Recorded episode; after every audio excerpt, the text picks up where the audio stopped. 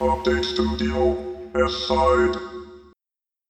はい。ということで、アップデートスタジオ S サイドのお時間ですと。いやー、3週間ぶりですかね。まあ、ちょっと期間が空いちゃったんで。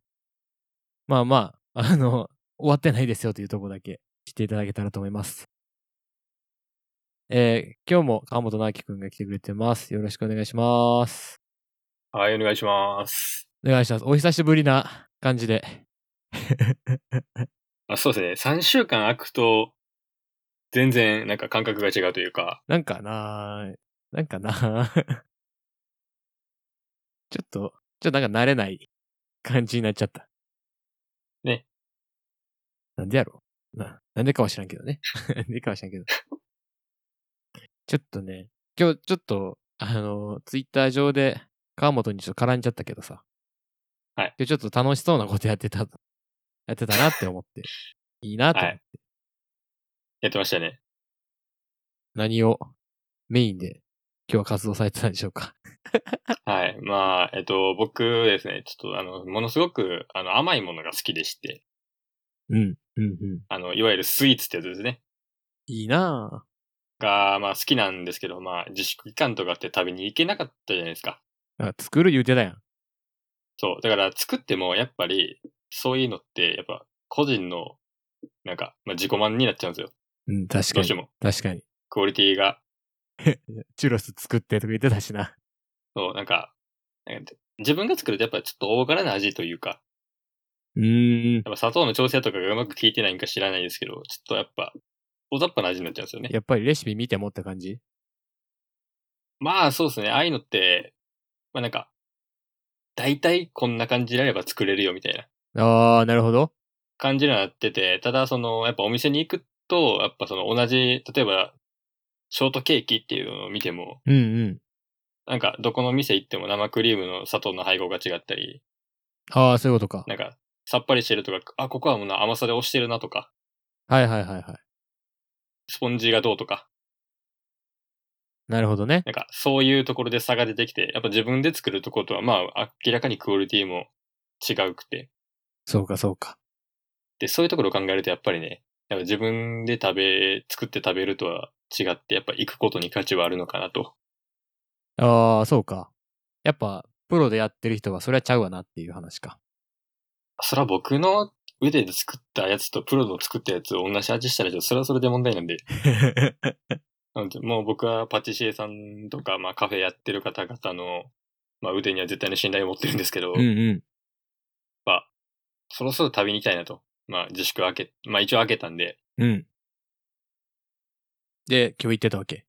はい、大阪までちょっと旅に行ってました。これは、物議を醸す。 物議を醸すよ、これは。ぶ、それ、かもします、ぶすぎ。ちょっと、まあまあ、人によるけどね。まあ人によるけどね。うん。まあ一応ね、なんか、まあ、カフェをに行きたいとうん。いうことでですね、ちょっとティラミスを食べてきたんですけど、やっぱ違う。あーね、やっぱね、作、なんかその、僕が作る、まあ、ティラミス作ったことあるんですけど、うん。やっぱ、その、普通のティラミスと違うやつにいたんですね。そもそも、まず。あ、違うやつまあ、普通のティラミスって、まあなんかスポンジの上に、まあ、マスカルポーネ使った、まあソースみたいなのを入れて、最後にココアパウダーみたいな。ほうほう。がオーソドックスやと思うんです。多分。まあね。僕の認識的にはそうなんですけど、ん。まずその、クリームの部分にお豆腐が使ってあるところやったんですね。うん。豆腐。でまず、て、てえ、スイーツに豆腐ですかと。まあまあまあまあ。思うよね。っていう、だいぶレアなところで、で、なんかその、上にかかってる粉も、なんか結構バリエーションとかがあって、おう。僕が食べたのはほうじ茶パウダーがかかってるやつですけ何ど、何待って。え、それもう和じゃないのそれは和菓子。だから、でもまあ、抹茶あるじゃないですか、抹茶のティラミスって。あ、聞いたことある。なんか、京都とかやったら抹茶缶とか、うん。なんか、なんかあるじゃないですかちょ。こちょこ、なんかインスタグラムで見たような気がするけどさ。あるでしょ、なんか。だからまあ、それに準ずるんかな。ほうじ茶のやつも。うん。まあ、もちろんココアとかもあって、結構いろいろ種類、8種類ぐらいあったんかな。ティラミスだけで。ええそんな。はい。で、あったんですけど、まあ、豆腐使ってるから、その、なんか癖が少なかったというか、おう。なんか、まあ、チーズ苦手な人でもいけんのかな、みたいな。うーん。結構ささっぱりしてる感じまあ、甘さの中にさっぱりしてるものがあって、だから、そういうものはやっぱ自分には作れないんで、まあ確かにな。それしようと思うとまた配合とかもめんどくさいしな。もう、もう完全に試行錯誤になっちゃうんで、そっから。で、っていう意味では、やっぱお店に行く価値っていうのはあったかなと。へえ。はい。とても美味しかったです。 で、またそっからあれやろ。味がこうやったから、ちょっと作ってみようかってやり出すわけやろ。あーなんか、さすがに多分豆腐使ったらできないですけど、なんか、チーズの癖をちょっと落としてとかはやるかもしんないですね。なんかもう学びに行ってるよね。味わいに行ってないよな。いや、なんか、前、そのなんか一緒に行った人に言われたんですけど、うん。なんか、川本くんって、なんか、美味しいとか言う前に、ふーんって言うねっていう。なるほどな、みたいな。なんか評論家みたいな。あ、こういう感じで作ってんのか、みたいな。その道の方っていうイメー ジ。じゃあやっぱ、多少作ってると、なんか、多少なんか、自分と違うところがあると、ちょっと、あ、これ砂糖少ないなとかわかるんで、なんか、そういう感じで、なんか、食べに行った時見ちゃうんですけど、まあ、普通に食としても美味しく楽しんでるんで、うんうん。え、いいなぁ。はい。いいなぁ。甘いものは、すごく、はい、食べに行きます。いいなぁ。ええいや、まあさ、ちょっと3週間さ、空いちゃってさ、まあお互いのこう、まあスケジュールの兼ね合いで、3週間空いちゃったわけやけどさ。はい。 3週間何してたん ?3 週間の中で。なんか結構また、まあ、第2波とか言われてるけどさ。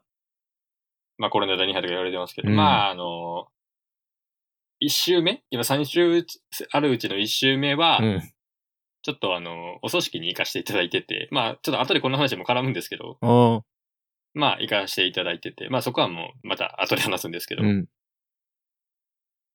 で、あとはな、基本的にあれですね、お仕事してましたね。 は僕は。働いもうて休んでの、毎日。はい、もう基本はそれで動いてました。あうん。とは何ですかね。あ、僕一週間前なんですけど、僕ちょっと誕生日で ああ、せやったね。 23歳になりました。はい。やった。やった。はい。また、年を取りましたね。一つ年を重ね。もうここに来たらさ、はい。 なんか嬉しいとかって感情がほぼほぼないよね。なんか、 はい。まあ、人生、なんかね、なんか大学生超えると、ちょっと認識変わるんかなっていう。なんかな、あんまりちょっとって感じよね。はい。まあ、そうなんですけど、また23歳になって。やったやん。まあ、ぐらいですかね。大体あったことって、僕は。あ、そんなもんか。はい。しげたくんは、もう何かっていうと、 ああ、まあ、結構、なんて言ったんやろね。やっぱ、まあ、前にも話してた6月病とかって話もしてたと思うんやけど、はい。なんか体がやっぱちょっともう若くないんやなってのはちょっと痛感する出来事があって、はいはい。あのーまあ多分結構自分 仕事しだして結構頑張りすぎてて、実は。まあまあまあまあまあ。結構まあは、ちゃんと働き、働いてたんやけど、やっぱ遊びたいっていう気持ちもあったりとかで、まあプライベートと仕事とっていうところで結構張り切っちゃってて、まあいわゆる休んはいはでいはるい時間っていうのがほぼほぼなかったんで、ちょっと体を、ちょっと、あの、まあ体調崩しまして、はいはいはい。あの、緊急入院っていう 話になっちゃって、あのーあ、それ、あれですよ、あの、なんか、翔太君、ちょっと体調崩しましてって言ってるけど、緊急入院は多分ちょっとじゃないです。はい。いや最初は、まあ、些細なことやって、なんかちょっとこう、まあ、いわゆる、ないわゆる、まあ、神経痛みたいな感じなとこが出てきてたんですけどね。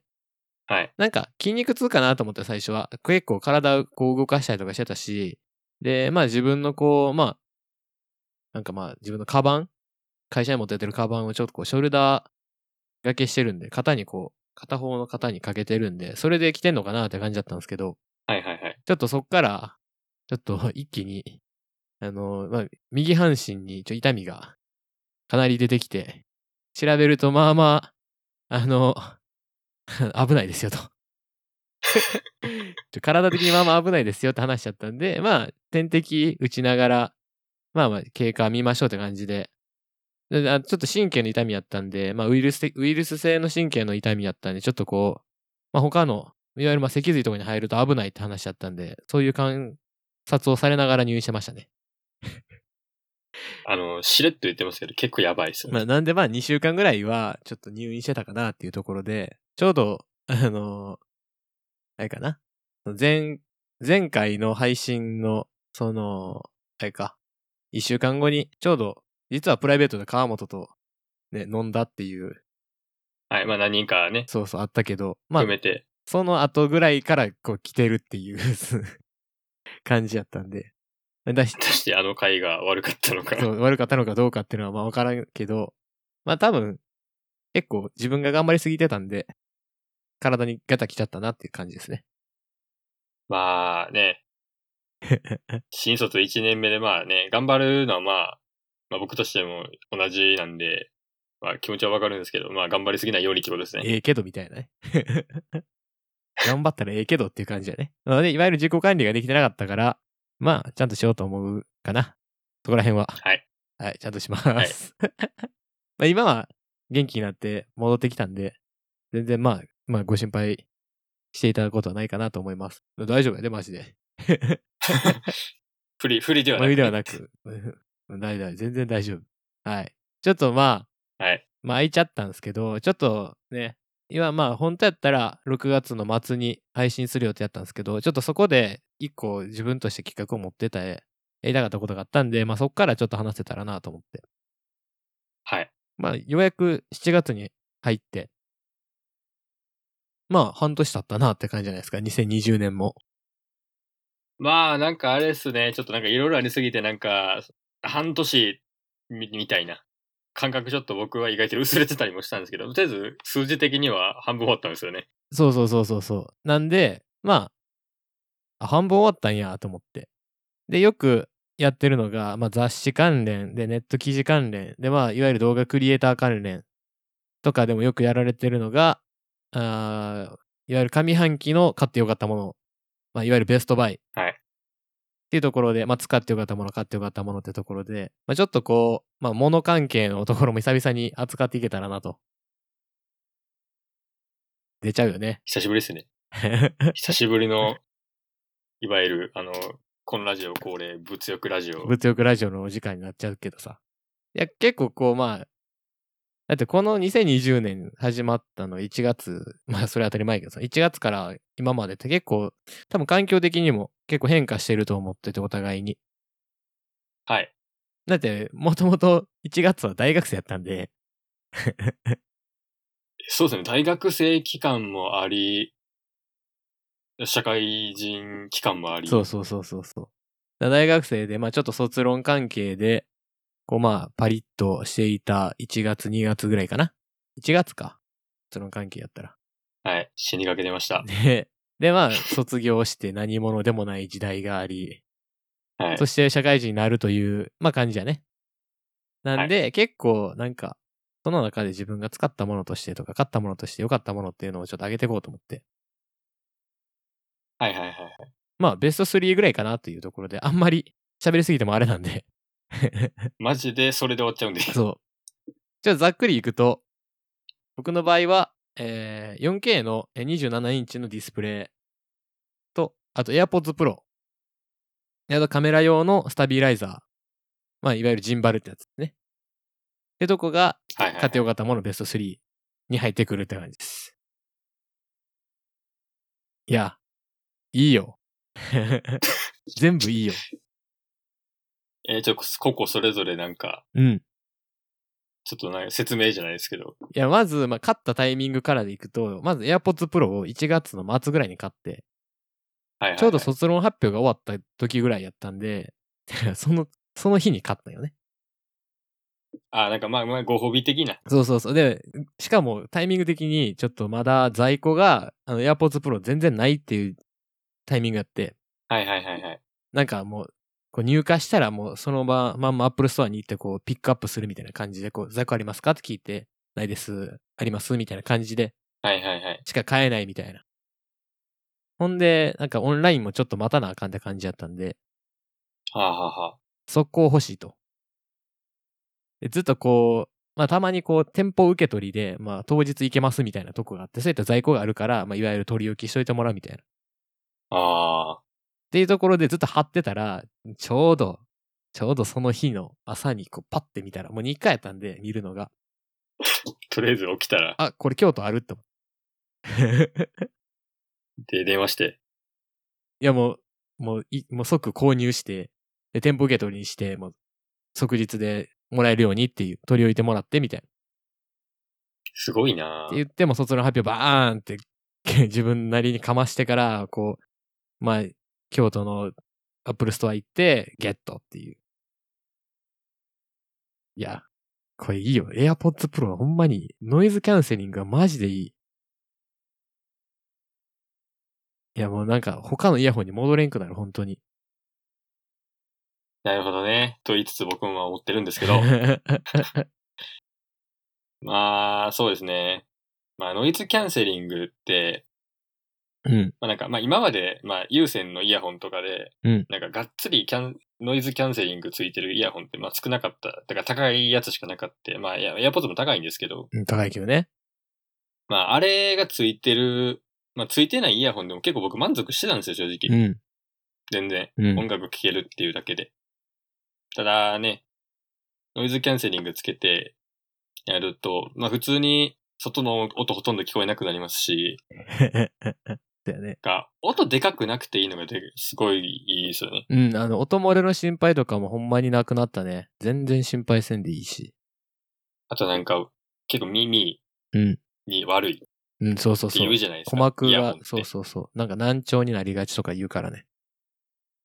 いや、なんか、で、結構それ僕ビビって、あの、 外にいる時とかでも結構音量を下げて、その iPhone でいうところの2段階目っていうんですか、うんうんうんうん。プラス2回くらいに抑えてるんですよ。いや、なんかさ、それやったらなんか聞いてる意味ないよね。うるさいし、周りは。まあ、ちょっと、まあ、やっぱ何遮られる部分はあるんですけど、うん。まあ、しゃあないとね。耳の健康の方が優先やと僕は思ってたんですけど、あ BGM 感覚みたいな感じよね。そう、なんか、そうやったんですけど、いや、ノイズキャンセリングついたら、ね、気にならん気になら ん。いや、今でも覚えてんのがさ、こう、川本はさ、こう、まあ、僕より後に勝ったやんか。はい。 あの、その前にさ、こう、勝ったんよって見せてさ、こう、つけた時の顔がさ、えって顔してたからさ。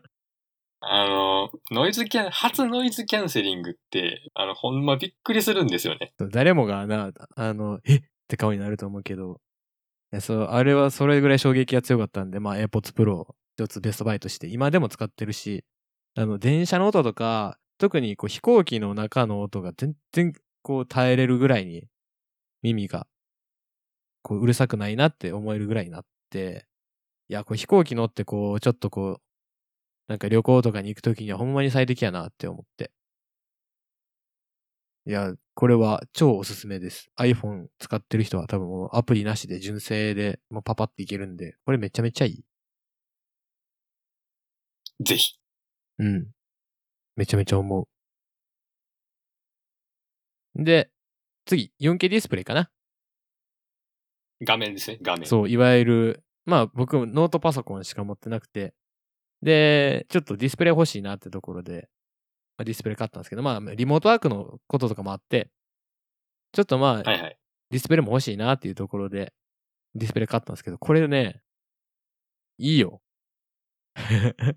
だけはいいよしか言ってないけど、あのーまあ、こうポッドキャスト関連で言うと、ポッドキャストの編集してんのは、まあ、ぼこれ僕なんですけど、だから、このポッドキャストの、まあ、編集画面を、ね、もうなんか幅広く映せるんで、もうすっごい編集のスピードが上がった。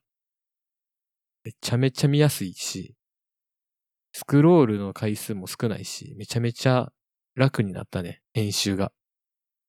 かもとわからんと思うけどさ。いやね、僕はもう、なノートパソコン族なんで、いわゆうる。ん、いや、これは本当に多分ディスプレイに一回買っちゃうと本当に戻れなくなっちゃうからあんま良くないけど、今もこう配信のしてる、まあ、いわゆるいろんなツールを使って配信してるわけやけどさ。はい。これ今 4K のディスプレイの中で全部一気に見れてるから、どこがなんか不調になったとかすぐにわかるから、これめちゃめちゃいい。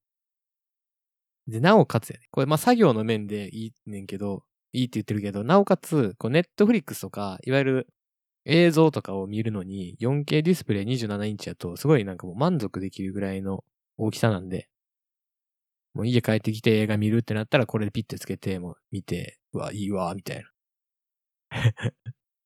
だから自室で、だから今までパソコンで見てたやつをそうそいい画面う。でそうそう。見れると。そう。いやー、なんかね、全然違う。で、ノートパソコンやとなんか、ちょっとこう、なんか前かがみになって見なあかんけど、27インチもあれば、もうちょっと離れたとこで椅子座って、なんか、ちょっと飲み物飲みながら、ちょっと食べながら、部屋ちょっと暗めにして映画見るみたいな。できちゃう。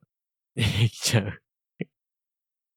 一応、本当におすすめかな。まあ、あと USB-C で一本で繋がってるんで、全然入っあ、意外と、配線関係も全然。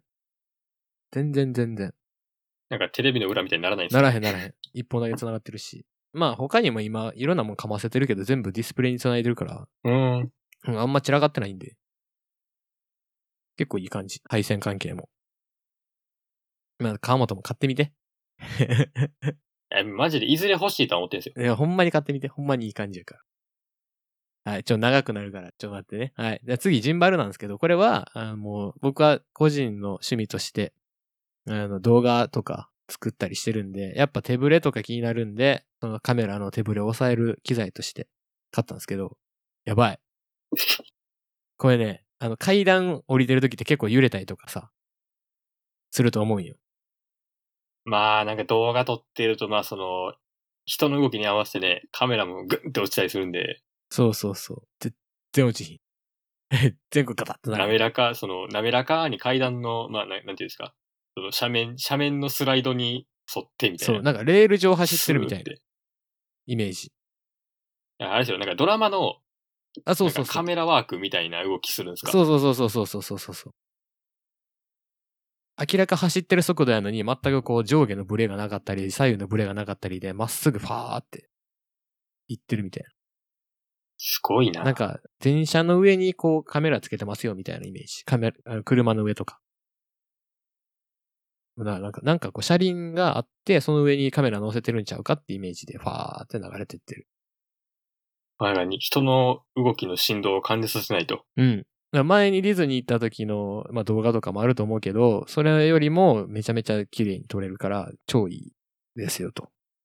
なるほど。いや、あの、茂田くんとね、何人かとディズニー行った時うに、ん茂田くんずっと動画撮ってくれてたんですけど、その時はね、まだスマホに自撮り棒そうその短いのをつけて、手持ちでやってたんですよねう。。そうそうそう。いやー、すごいブレてたけど、今は全然、全然全然。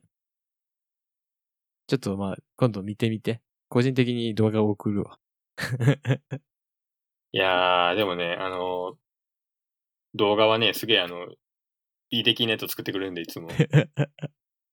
これはまたディズニーに行く流れですかちょっと若干いいシネマティックな動画を作りたいと思ってるからね。ちょっと、また行きましょう。別に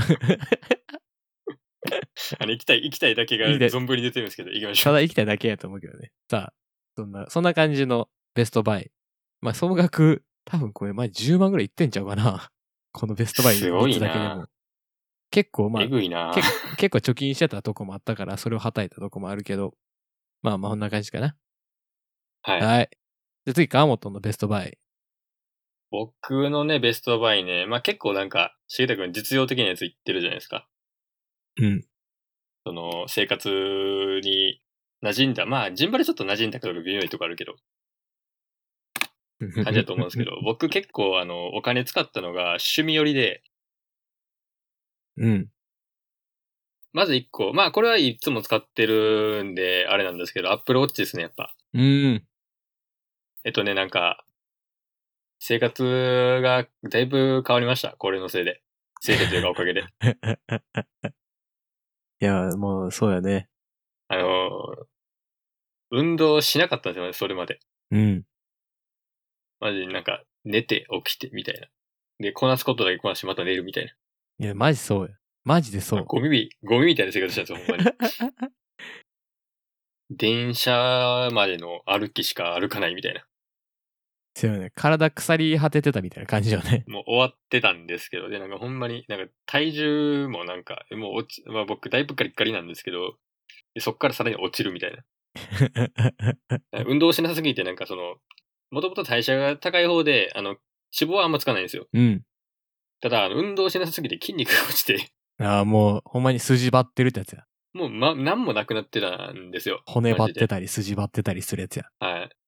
で、もうだいぶやばい状態だったんですけど、アップルウォッチ買うと、まあ、あの、昨日の中でね、何回もこのラジオでもね、あ の、言ってるんで、あれなんですけど、あの、なんか、日頃の運動とか、うん。なんかその、エクササイズの記録をまあ取ってくれる機能がついていて、そうやね。ムーブゴールとかね。あるしなんねか。それがまあ目標達成ができるんですよね。そうそうそうそう。なんかその自分で決めて。うん。で、それを達成するためになんか、運動を始めたんですけど、今ではなんか、あの、毎朝の日課なんですけど、なんか朝5時に起きて、おなんか、だいたい30分から1時間くらいランニングするっていう。 朝活やん。で、帰ってきたら筋トレしてから、えっと、シャワー浴びてご飯みたいな。朝活やん、それ。完全に。なんか最近マジコリコリに運動してるんですけど。 で、また痩せるってやつよね。い逆の意味で。逆。え、でも。ね、体重増えたんですよ、これ。ええちょっとだけ。筋トレほでん。まにちょっとですけど。だから戻ってきたんかなある意味。あそあ、の、マジで何もなくなってた部 分から。けど体は引き締まってるって感じか。はい。体なんかそ重の、なはん。か、ねゆるさはないし、なんか、あと、なんか調子はいいっすね。ああ、もうほんまに、 アップローチに助けられてるやん。ちょっとなんか、ただちょっと、なんていうんですか。まあ、朝めちゃくちゃ早いんで、あの、夜早う寝たくなるっていうのはあるんですけど、あの、なんか、昔、まあ、1時ぐらいまで起きてるのが、まあ、今まで普通やったのが、11時ぐらいに眠くなってくるっていう。うん、いいんじゃないその、その習慣つけちゃっていいんじゃないまあ、生活リズムとしてはマジで、なんか理想的かなと思うんで、いい感じ やん。睡眠時間はまあ6時間取りみたいな感じなんで、続けていこうかなとは思ってるんですけど、うんまあ、アップルウォッチが変えたと言っても過言ではない生活、ので、アップローチで人生変わりました。なんか、その、悪徳宗教みたいな言い方になるんで。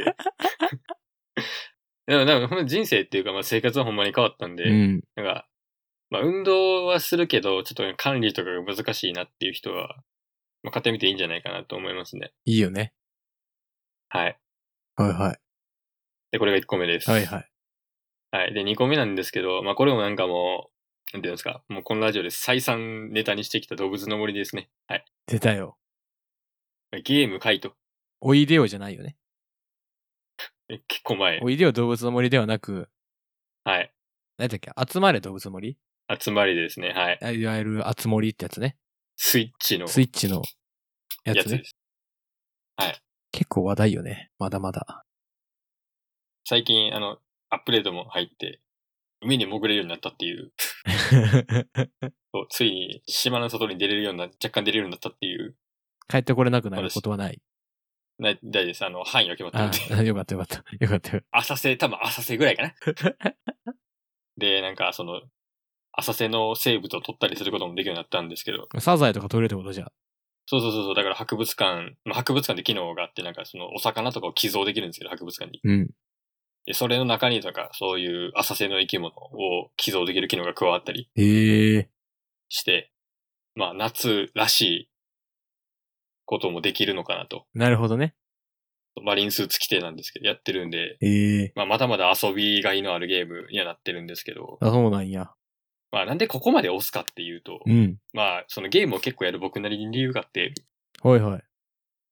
まあ、ちょっとゲーマーの人って、まあ、ちょっと人にもやると思うんですけど、なんかソフト一本結構早く終わっちゃったりするんですね。うん。まあ、クリア早い人はせやろね。ゲーム上手いと、やっぱど大体、やっぱ操作感とかそういうのって大体似通ってるところとかもあって、うん。一本一月もあったら、まあ、軽く終わるんですよ。うーん。まあ、そこそこやれば、時間取って。なるほど。で、僕もなんか土日とか結構やってれば結構終わるタイプの人間で、ほうほなんか、何回にも分けてやるっていうか、なんかもうストーリーバンバン見たくて、なんかガーって一気に10時間とかやっちゃうタイプなんですう。ね。いや、まあそれはわかるよ。ストーリーは一気に見たいもんね。それはわかはる。い。それはわかるで、やってたら、あ、エンディング来ちゃったわ、みたいな。知らぬ間に終わるパターンや。で結構よくあるんですよ。こういうのって。で、まあ、すぐ終わっちゃって、まあ、ソフトってまあ、今のゲームってだいたい7、8000円ぐらいするのかなもうだいぶお高くなってきて。うん。ぐらいする中で、一月で7、8000円、なんなら2週間とかで7、8000円いっちゃうんで、ああ、せよ、そうか。まあ、そんだけ質のいいゲームなんで、それはそれでありなんですけど、この動物の森ってまあ、そもそも6000円ぐらいなんかな ?6、7000円ぐらいなんかなほうほう。ほうほうほうほで、まあ、一月二月遊んでも、なんか飽きず、う。まだまだできる。まあ、アップデーもあるので、まあ、新機能も追加して、新しいことできるようになったりほう。して、あの、まあ、なんて言うんですか。コスパって言ったらあれですけど、うん。まあ、長い時間、一本のソフトで遊んでられるって意味では、まあ、ゲームをする人にとっては結構良かったんかな。僕にとっては良かったですね、そういう意味では。ええこれ長期顧客ってやつやね。動物の森の。そう。だからほんまずっと遊んでるんで、今でも遊んでるぐらいなんで。だからこれ課金とかないの動物の森って。あ、あの、アップデート自体も無料で、なんか、最近よくあるじゃないですか、あの、DLC 商法、ダウンロードコンテンツっつって、うん。だからそういう、そういうのかなと思って。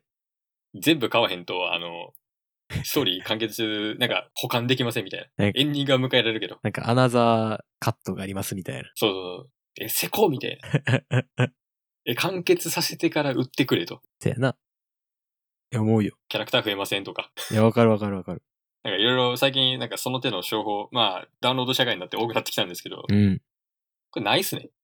ええほうなんや。ま、ほんまにないっすね。一個も多分。ほんまに長く遊んでもらうために動物の森はやってんのか、じゃあ。ああれですね、なんかオンライン、だから任天堂のだからオンライン機能を使うためになんか月額課金っていうのが一応、おなんかスイッチ全体のやつであるんですけど、はいはいはいはい。なんかそれさえやってしまえば多分あもう元いらんかうな。ーなんかんそ。の別段なんかキャラクターとかを買うために、なるほど。そのだからダウンロードしなあかんっつってお金をそのスイッチに入れるとかはなくてもいい。なるほどな。ということは、そこの、ざあれか、オンラインの、まあ、いわゆる月額をちゃんと取り切るために、こう、無料でアップでして、で、いろんなコンテンツを上げて、って感じか。任天堂のやり手、はいやり口としては。 そうです、そうです。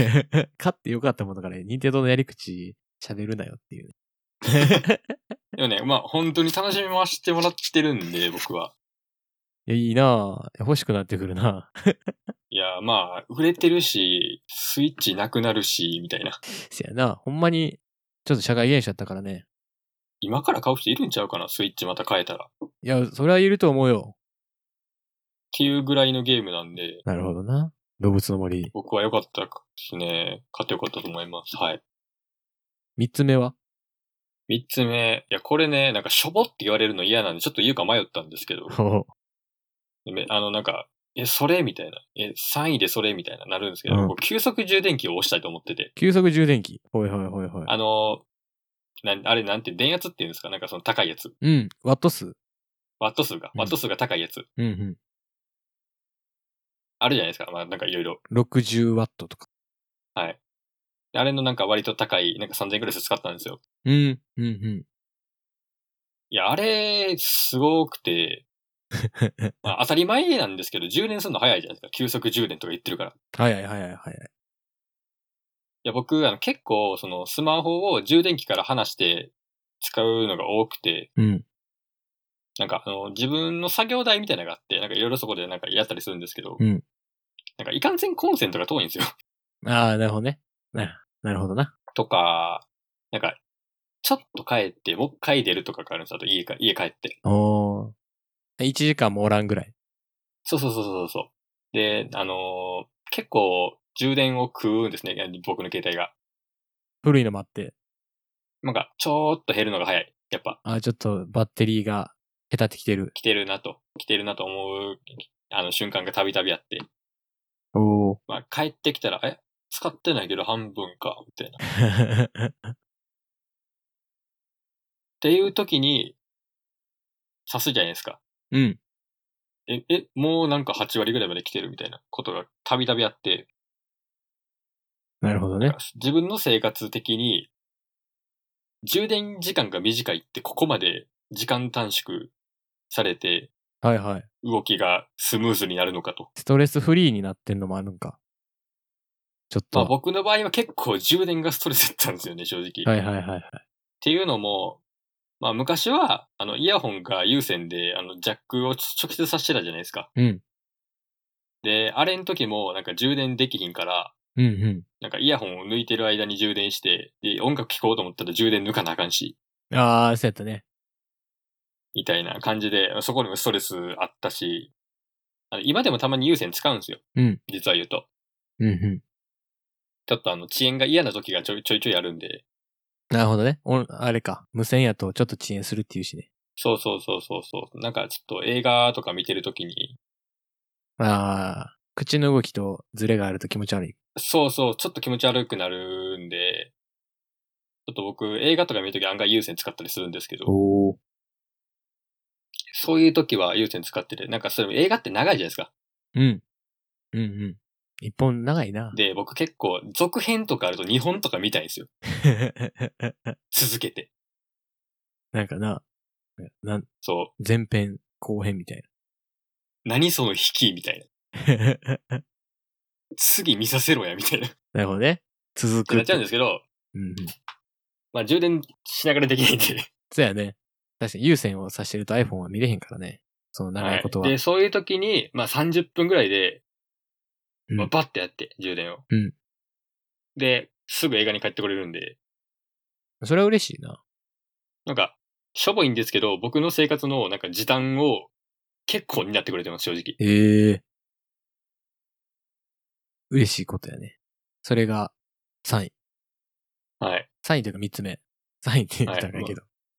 まあ、これによって、なんか、時間をうまく、なんか、プロダクトで補うみたいな。っなあなるほどね。ちゃんと時て間いうを、観点はついたかな。時間をちゃんと作れてるというか。はい。なるほど。なるほど。それが、川本の、はい。ベストバイ。意外と、これが良かったなと。実は急速充電器が一番川本の中ではいいみたいな話じゃないこれ。そうかもしれん。まあ、Apple Watch とはちょっとあの、次元が、次元というか、話題性が別かな、 うんうん。とは思うけど、時間っていう観点においては間違いなく、あの、生活を潤してるから、うん。まあ、そういう観点ではそうかもしれないなるほどね。かなと。なんかまあ急速充電の、まあいわゆる充電器っていうのいっぱいあったりするし、ちょっと最近、なんか新しい充電器が出たらしくて、1台で、えー MacBook、えーっと、あと iPhone、で、Apple Watch、で、AirPods を、えすべて充電できる、えー充電の、まあ、まあ、兼、まあなんか、そういう充電、充電ポートはいはいはい。兼モバイルバッテリーになるっていうやつが、ちょっとは発売されて、何ですか、その、僕たちにはおあつらい向けの受験期 は。がああるらしくて、まあ99ドルぐらいで出たんやけど、だからそれをちょっと、まあいいよねっていう、 いいよねっていう。結局、あの、最後宣 伝して、あの、コーナーが終わりそうになってるんですけど。これ確か、あの福永さんと千春くんとやってる、あのウィークリーのはい。アフタゆっくり飲むアフターねトーク終わって、ちょっとそういう情報共有してたら、こういうのあるんよって話し合って、ちょっとまあそれリンクで貼っときます。はい。 まあ今のベストバイ6つも、えーしっかりとリンクでショーノートに貼っとくんで、よかったら見てください。はいいや、こっからよ、ほんまは。はい。あまあ、まあ、ここまでは、まあまあまあ、振り返りと言いますか。今までね、3週間もこはういギュッと、ギュッと濃縮して。はい。やってたんですけど、全然のまあここからちょっと、全然濃縮全じゃ然ん違う話題を。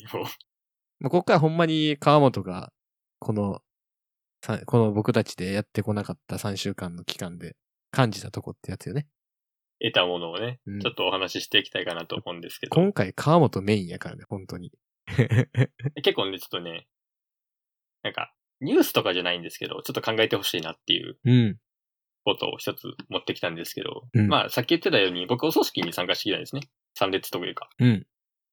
させてもらって、まあ、ちょっとあの、家族、親族とかではないんですけど、まあ、ちょっと知り合いの方で、うんお亡くなりになられたので行ってきたんですけど、うんあの、まあ、お亡くなりになられたら、それはもちろんなんか、お葬式が開かれて、うんうまあ、親族の方が開いて、で、なんか、その、何ですか、信仰があった方が、なんか、まあ、その、会場に来るっていう。うん。参列してくれるって感じよね。はい。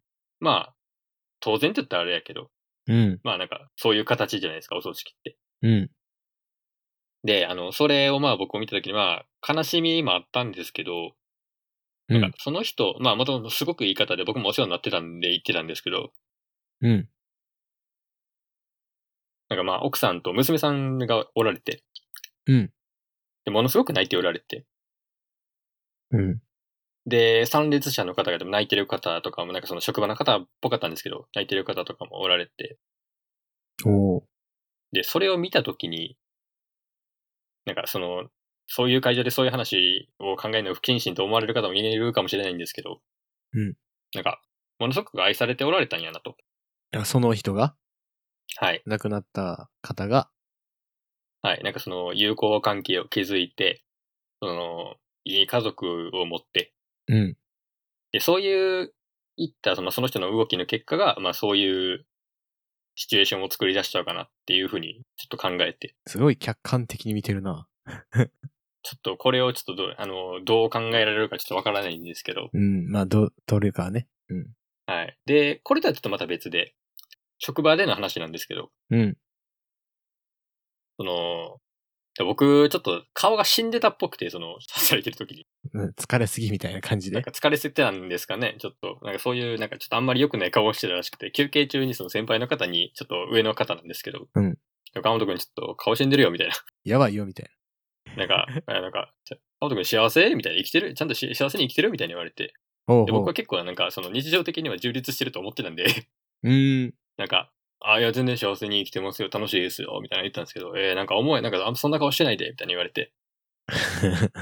で、まあそこは良かったんですけど、まあその後になんか、なんか家庭持って、ななんか、家とか買って、なんか子供作って幸せになれ、な、もうなれるように頑張りや、みたいに言われたんですね。うーん。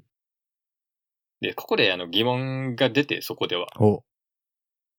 なんかその家庭を持って、なんか子供とか作って家族持ってみたいな、そういうのって、なんか、いわゆる、なんか、それごとがなんかね、最大の幸福みたいな感じで言われてきがちじゃないですか。まあ、確かに、家庭を持って、そこではい子供を育てて、大きくしてって、みたいはい。なんかそういう固定観念の幸せをなんか言われて、な。おう。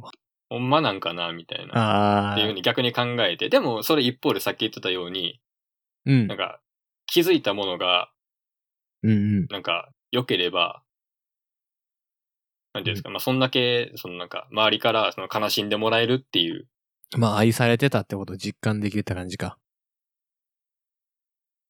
はい。なんかそういうのもあるんで、うん。なんか何が幸せなんかなって。おーどういう生き方がいいんかなみたいな。なんか人生観についてなんかふと考えるようになって。でかいテーマやな。 そう、なんか、なんでそんなこと考えてんねんって話なんで すけど。うんまあなんかまあ、ふとした瞬間に考える機会があって、うんうん。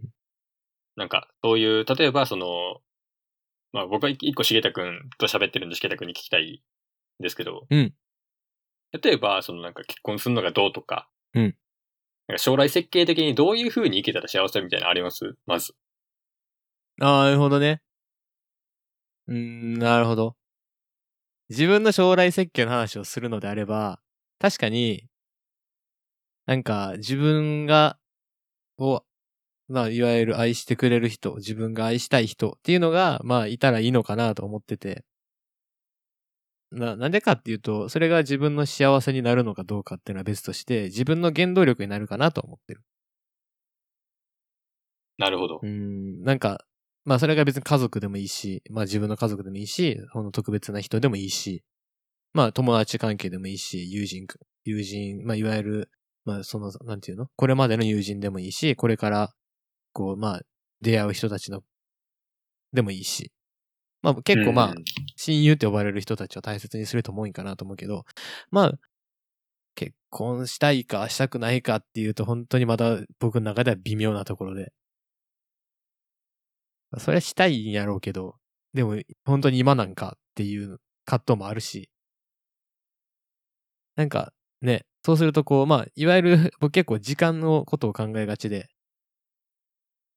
だから自分の時間でやりたいことをこうできる時間てのが僕の中で今幸せな時間で。だからそこをうまくこう、まあ一緒にね、人と共有できて、だから自分だけの時間やったのが自分たちの時間に変わって、それが楽しいもので幸せを感じられるならそうしていきたいし。とは思ってるね。なんか本当にそれが結婚して家を持って、でね、まあ家持つことはちゃんと帰る場所があるってことやからさ、帰る場所に人がいてくれてっていうのは多分嬉しいことやと思うねんけど、まあ別にそれが本当にあるべきかっていうのはあんまり、こう、ちょっとこう固定観念っていう話、まあ言葉を使うと、まあなんか聞こえ悪くなるかもしれんけど、まあそういったところには俺は当てはまらへんかなと思ってる。自分の考え方は。うーん。なるほど。いや、そうなの。別になんか一人でいることが悲しいわけではないと思ってて。うん。そのなんかお葬式の話を聞くと確かに自分のさ、まあいわゆる、なんかね、作ってきた友好関係とか人とのつながりってのが一番見えるのは確かにそうやけどさ。うーん。だからといって多いから幸せで、多くないから幸せじゃなくて、っていうのはちゃうかなとは思っててね。なるほど。ん。いやーね、その、まあ、考えるに至った理由がもう一個あって、うん。なんか、社会人になったじゃないですか。なったね。あのー、大学の友達って連絡取ってます踊ってるよ、全然。あるいは、高校、中学って下げてる時にうん。取ります俺、小学校の友達とか全然連絡取るあー、なるほど。で。これぼこれ僕の悪い癖ではあるんですけど、ん。あの、関係、その、常に会うような関係じゃなくなった場合、例うんうえば、中学から高校に上がった時に、中学の子ってまあそれ会わなくなるじゃないですか。人によっては。っん。うんうんうんうん。てなった瞬間に関係性がものすごく軽薄になっちゃいがちで、なるほどね。ちょっと薄れていくって感じか。その、今、接してる、ね密に接してる、うんなんか人間とはすんげえコミュニケーション取りたいし、うん。ってなるんですけど、なんか、一個ちょっと、なんか、間というか、期間というか。隔たりが空くと、急になんか冷めるって言い方悪いけど、あー、なるほどな。で、まあ、いわゆる軽薄になりがち、その人とのこう、関係というか。はい、になりがちで、まあなんか、ないがしろまではいかないですけど、まあなんかあれやろ、そういうさ、なんかまあ集まりというかさ、いわゆるちょっとこうさ、飲もうやとかさ、よくあるやんか。高校時代のメンバーで飲もうやみたいな。ってなった時に、あええかなってななっちゃうやろっていう感じか。なんかちょっとあれですね、若干 迷う。ちょ迷ってしまう自分がいる。乗り気でいけるわけじゃないみたいな。うん、なんかそこで、なんか謎に、その、こいつらと、あの、にお金を出して、あの、見会をすることで、なんか得られるものあるかなとか、なんか考え て、 いくかどうかを、なんかもうそこで考えてる時点でゴミなんですけど、多分。なるほどね。まあ、いわゆるまあ、それは人のさ、まあ、価値観とかさ、っていうとこやから、まあ別にさ、なんか、それがよ良くない、悪く、なんか良くないとかさ、うんまあまあまあまあ。いい悪いどうこうって話じゃないと思うけど、まあ一つの自分の指標としては、いいもんやと思うけどね、僕は。って思っちゃって、うん。で、そう考えたときに、これもしかして自分に仮に葬式開いてもらうってなったときに、なんかもうさ、なんで死の話してるんやって話なんですけど、そうまだ23歳でもうね、すでにお葬式の話を考えるんです けど、いやなんか別に今僕はなんか結婚願望とかも特になく、 はいはで、い。なんか家庭を持つことが幸せイコール幸せには異を唱えたい人間であり、まあ、やからこのテーマを話してんねんけどね。はい。うん、何それが幸せはふざけんなってなるんですけど、うん僕は。で、なおかつ、なんか、その、いわゆる友人、かつて友人やったその人も関係がちょっと薄くなるとないがしろにしがち。うーん。これ人来るみたいな。そう。これ何なんか、せ席3列ぐらいで足りてまわへんこれみたいな。とか思い出して。 そういうことか。で、うん、まあうんなんねか。うんその、人生を総合的に設計した時の幸せってどこに行き着くんかなみたいなのを考え出したんです。おー、なるほど。なんか、その、最終的になんか、なんか、何ですか、い周りの人間に泣いてもらえるって何らかの幸せやったんかなって思うんですよ、僕は。うーん、なるほどね。それだけ自分が成し遂げて結果なんかな、みたいな。一個の指指標として。うんうんうんうん。とも思いつつ、なんか、ね、違和感も感じる。うん、まあなんかね、それが本当なのかっていう、ちょっと哲学的なとこになり、なってくるかなって感じだね。で、なんか、最近の情勢的になんか、まあ、暗いイメージうんうんうん。のニュースも多く、なんか、どちらかというと幸せとは逆のニュースが多いんかなっうん。ていうところで、ちょっと考えてみたいなと思ったんですけど、なるほどね。なんか、重田くん、うんなんか大学かなんかでそういう授業を取っていたそうじゃない ですか。確か1回生か2回生かの時に、あの、幸福論っていう授業があって、その、まあ、いわゆる、ちょっと幸福論っていうのは、まあ、どういったものかっていうと、人が幸せを感じるのに対して、まあ、それがどういった仕組みで、どういった、まあ、関係性とか、環境でとかっていうところを、まあ、見ていくって感じだったんですけど、それが、まあ、いわゆる今、ちょっと世界一幸せな国っていう国があるんですけど、その中でも。はいはい。聞いたことはある。あれですよ、あの、僕、なんか、ニュース見ましたよ。なんか、結構前やけど、なんか、王子来ました、みたいな。そうそうそうそうそう。まあ、王子やったっけなんか、王様かなそう、まあ、来た、みたいな。 ブータンっていう国があって、はいはい。まあ、幸せの国ブータンって言われてるぐらいで、まあ、いわゆる、まあ、本当に幸せを感じてるって人が多いって言われてる国で、お前お前ほんまかみたいな。それなんやねんっていう 感じなんですけど。幸せを測るっていう。そうそう。まあ、それが、まあ、GNH って言って、国民総幸福量って言って、言われるもんですはよいはいはい。で、ブータンの人たちは、まあ、何をこう、何をもって幸せと感じているのかっていうところで、ちょっとまあその GNH の指標ってものがあってほう、どういったところで調査するのかっていうのがあって、まず4つの柱って呼ばれるものがあるらしくて、まあ、いわゆる持続可能な社会経済開発。 でっかいな。もうなんか、すごいな。まあ、いわゆる人の生活を安定させるためのものね。はいはいはい。で、まあ、あと、環境の保護と、あと、伝統文化の振興。で、優れた統治力。っていうのがあるらしく。だから、しっかりと、この、まあ、環境保護って言って、まあ、ブータンってヒマラヤのふもとに、めくめくと、こう、あるとこなんで、ヒマラヤが近いんで、はいはいはいまあ、その自然壊さんようにしましょうっていうのと、あと、まあ、いわゆるブータンの文化を守っていく。で、それをこうひ、あなんか古き良きを重んじてしっかりとしていく。結構仏教の国やから、ブータンって。はいはいはい。そうそう、そういうとこが、まあ仏教から生まれた文化っていうのが結構根強いから、そこをし守っていったり、それをはももっとこう、新しいものにしていったり。で、あとは、あの、優れた統治力っていうところで、しっかりと国王が国民に向けてしっかりと、まあ、なんていうの、もうさ、独裁とかにさ、もうちょっとブレブレな政治せえへんようにしていかんとあかんよと。ほっていうとこは言われてて、これが、まあ、ブータンがや、の、まあ国がやっていくところで、はいはいはい。で、あとはどういったところを、が、こう、幸福としての指標なのかっていうところ。はい。これがいわゆる、まあ、国民のところになってくるけど、これ心的幸福心理的な幸福物理的に、こう、満たされてるんじゃなくて、心が豊かかどうかはいはいはいっ。ていうところとか、あと、これ、すごいさ、自分の、僕の言ってることとさ、なんか、なんか、マッチしてて怖いんやけどさ、時間の使い方とバランスってのがあるのよ。あ、 だからこれ仕事ばっかりに時間取られたりとか、あともう、いわゆる余暇ばっかり楽しむんじゃなくて、仕事するときと、あとこう、自分の余暇を楽しんだり、趣味に時間を使ったりするっていうバランスがしっかりと取れた暮らしを送れてるかどうかっていうとこも指標に入ってるらしい。だから、てかう入っーん。てか入ってる。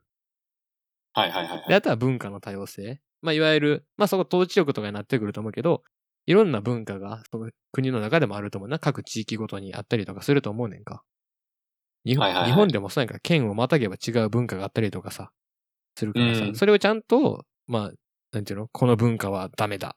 これが、なんか信仰されるべきだみたいな。っていうのを持たずに、ちゃんと尊重し合って、し合っているかっていうとこ。はいはいはい。あと、まあ、地域の活力。しっかりと、こう、いい言葉書いてあって、皆が家族のようにつながり合うとともに集団として活気に溢れているかどうか。誰一人として孤独、孤立してしまわぬようにっていうのがあって。あー、刺さるな ー まあ、あとは環境の多様性。で、良い統治。まあ、まあ、統治ってのはまあ国のことやね。で、あと、健康、教育、生活水準。もうこれはまあまあ言われてるよね。まあ、どこでども。こでも言われてるかなと思った。結構、まあ、多いんやけど、9つの指標の中で僕が刺さったのは、時間の使い方とバランスと地域の活力。幸せを感じる。はい多分今、日本人が一番感じるためには、必要なのは、時間の使い方のバランスと活力。いわゆる地域性の活力。なんかなとうん思うね。やっぱね、やっぱじ、仕事に時間割きがちいや、そうやと思う。やし、自分も今もうほとんど仕事に持ってかれてるのがほとんどで、うん。なんやろ、別に仕事してるだけの時間じゃないんですよ、別に。うん。家の時間確かにあるんですけど、うん。だからもう、ほぼ休憩じゃないかな、に使ってる。なんかもう疲れて動けないみたいな。 休 息休息、なんかもうご飯を、もう栄養摂取としてご飯を食べ、で、何その衛生管理として食、あの、風呂に入り寝るみたいそれは心理的幸福的にはどうなんやってとかね、指標の中で言うと。な。マジで無機質ですよね。で健康ではあるし、生活水準は保たれてるけれどもやな。時間の使い方と心理的幸福のと部分ではどうなんやって話だね。はい。あと、あれっすよね。なんか、国民のつながりみたいなって言ってたじゃないですか。うん。あれ腐ってますね、今、多分僕。だか 地域の活力ってやつね。らブータン的に、ブータン的にというか、その、いわゆる、ね国民幸福量、総幸福量うん。的にの指標的に言うならば、やばいかな。 なんかこれ一つのなんかまあそういう時代やからっていう言葉でさ多分これはなんか済まさ済ましてしまえば簡単な話なんやけどなんかよく言われるのはあるまあちっちゃなこう島しなんたら諸島とかに住んではる人たちって、はいはいはい。まあいわゆるなんさ県のまあ例えば五島列島とかさ長崎県のさあるけどさあえていはいはいわゆるさまあほん長崎県のまあ県庁からはすごい離れてるわけでさああ、そうですね、もちろん。そうだからその五島列島とか、まあ、その島々の中にはちゃんと生活してる人たちもいるけどだから事故がないらしいねんなへえ。交通事故とか。なんでかっていうとお医者さんがこう行き来するのにかなりこう時間がかかるらしい。ああ、まあ、そらね、あの、本島から、本島っていうか、その、出てくると、そうでもちろん。なんで、だから、いわゆるみんながちゃんと、まあ、その島に住んでる人たちは少ないからさ。だから、みんなが家族のように、その一人一人に接していれば、間違えて人を引くことなんてないよね。それでいて、だからしっかりとここに人いるかもしれんからっていう注意をしっかりとするわけよ。あそれってその地域の人たちがしっかりとつながってるというかお互いにこの人っていうような意識を持ってこうコミュニティができてるって話でさだから警察もそんなにいい品し、まあ、いわゆるまあ交番に一人駐在さんが一人いるぐらいでお医者さんもいないしけど人は住んでるしだから助け合って生きてるってのがその、まあ、いわゆるちっちゃな島に住んでる人たちのコミュニティっていうところで。なんか、このコミュニティが、だんだんこれが、人が増えていけば増えていくほど、このコミュニティが増えるんじゃないかって思うやん。はい。そうじゃなくて、だんだんそれが孤立していくっていうのが、今のこの状態でさ。あ。ああ。そう。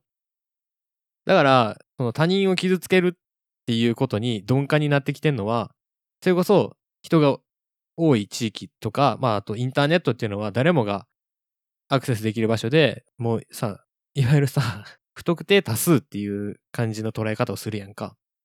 はいはいはい。やから、寂しさになったりとか、思わぬことで傷ついたりとかするみたい。なるほど。だから本当に自分の町内とかで仲良かった子たちとかっていうのってはさ、絶対さ、そういう人たちのこと傷つけようと思わへんわけよ。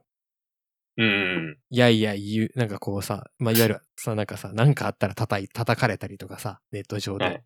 するけど、はいそれってのは、なんか、どっちかっていうと、そのコミュニティって意識がないんかなっていうとこかなと思って。うーん、なんか、あれですね。ネット社会が繋がってるように見えて、そうそその、隔絶う。うん。個人と個人の、その、個人、を露呈してるうん、個人の溝が結構深い、深くなってきてるし、なーっていうのは思うね。多分それで幸せを感じづらくなってきてるんやと思う。うーん。別に、多分、辛いこともあれば、悲しいこともあれば、嬉しいこともああって、で、なんかそれがひっくるめて幸せになってるんだと思うけど、それを分かち合える人が少ないから幸せが、幸せの度合いが低いんじゃないかなとは思う。だからなんか今までのこの結婚するのがどうこうっていう概念がさ、ちょっと揺らいだりしてんのかなと思って。なるほど。うーん、なんか、そういう、ちょっと授業を受けてたりとかしてたし、で、まあ、さ、ブータンの人たちが感じてることと、日本で起こってることってのをちょっと照らし合わせたらそうなんかなって、思った、思うよね。えー、なるほどね。いや、なんかあれですね。まあ、幸せって、うん。なんか、まあ言ったらか感じじゃないですか。うん。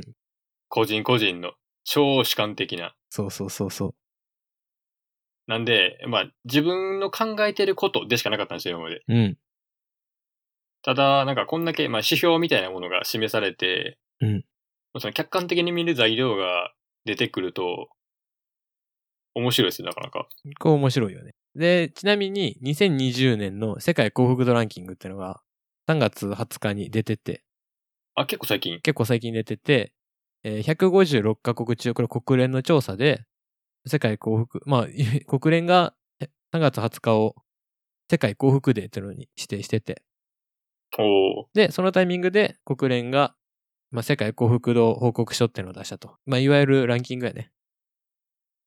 で、そこにあるのが、えー人口あたりの GDP、えー社会的支援、健康な平均寿命、人生の選択をする自由、性の平等性、社会の腐敗度っていうところを、えーポイント制で、えーまあ、順位付けしていったと。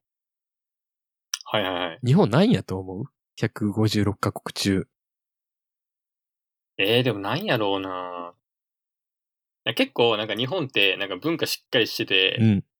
なんか犯罪とかも少なくて、うんなんかまあお金はまあなんかちょっとやばいですけど、国的な意味で まあね。なんか赤字がどうたら言いますけど、うん。なんか人の生活的にはまあまあなんか悪くないんちゃうかなみたいな。うんうんうんうん。まあ別に自分もなんかある程度不自由なく暮らしてますし、うんなんか、多分もっと低いと、なんか窃盗とかバンバン起きそうな気がするんで、まあめっちゃ主観っすけど。なんかまあ、なんやろ。まあせめて20位以内に入ってるんかな、みたい ああ、なるほどね。これ言っちゃうと、これ日本は62位。 な。おー、そおー半分ちょい上ぐらい。う。 なんか、ようわからん位置にいるんやけどさ。そうでもない。そう、なんか、思ってたよりは高くない。ああ。で、、どういうとこが高いかっていうと、フィンランド、デンマーク、スイス、アイルランド、ノルウェーって書いてあって、これどういうとこかっていうと、税率が高くて、その分社会福祉がしっかりとしてるところで、教育とかもタダでって言われてるとこやねんな。はいはいはい。そう。だから、まあ、その社会的支援って面がとても高いとこが今選ばれてますよと。で、これね、あの、GNH の測り方とは全然違うんで、ブータンがこう、ままああ上位、上位に入るってことはないんですけど、 まあ、あくまであれでしょうね。あの、幸せっていうものの観点を、まあこういうところで決めると、そうこういう順位になりましょうとか。結構社会っていう、うんでっかい見方をしてるから、ってとこかな。ただブータンが入ることはないんですよと。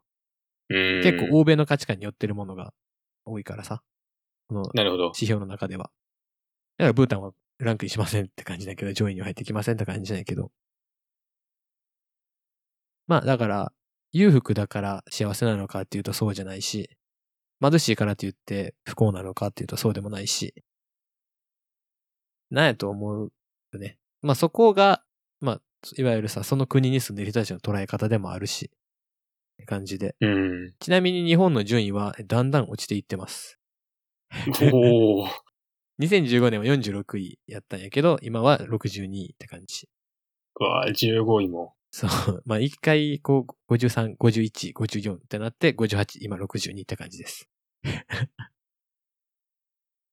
まあ、物語ってるよね。時代。この日本っていうところがどういうものなんかっていうのは。 まあ、国家レベルでもなのか。そうそう。 世知辛いね。っていうのが、率直な感想なんですけど。うん。まあ、そういうとこなんじゃないかなと思う。はい。まあ、これが上がっていったら、それは多分、世界幸福度ランキングだと、あ社会的な、こう、なんていうの幸福度合いが上がってますよと。だから、心的も、なものは分からんって感じかな。まあ、国としては、そう、国としての幸福度合いは上がってっていうけれども、その、 人としての心の心理的幸福度とか、っていうのはどうなんでしょうみたいな感じかな。なるほどね。うん、まあ言われてるからね、そこで働き方改革とかってのが出されてたりとかするわけやから、はいはいはい。さあ、どれ、それがどういう効き目を持っているのかってのは、まだまだ見、わからへんとこやけどね。はい。なんじゃないかな。幸せってのはまあ多分個人の超主観的なものなんで、社会的に測ると結構難しいものにはなってくると思うし。だから、川本が抱く幸せと僕が抱く幸せってのは全然違う形やろうから ね。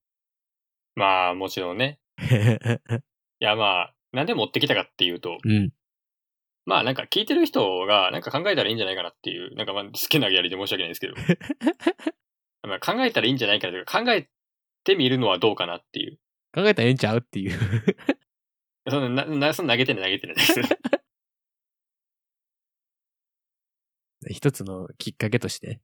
まあ、ふとした瞬間に思ったので、うーん。ちょっと一回考えてみるのはどうっていう、まあ、提案と言いますか。確かにね。はい。あの、コメントで、こんなの物欲ラジオじゃないって来てます。はい ちょっとまあ、大人になったんね。そうですね。あの、物欲ラジオから一歩前進してしまったというか、したというか。大丈夫です。あの、物欲ラジオも定期的にやっていきますんで。超概念的ラジオやけど、今。はい。 なるほどね。はい。うーん。なるほどな。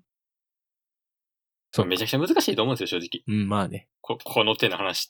いや、哲学でもさ、語りきれへんもんやと思うからさ、多分、人の、人としての最大のテーマやと思うよ。幸せってのは。まあね、もう多分、いや、答えなんて出たら多分やばいんでしょうね、逆いに。や、こんなラジオで答え出されたらさ、 さ、たまったもんじゃないよ。これが幸せです。そう。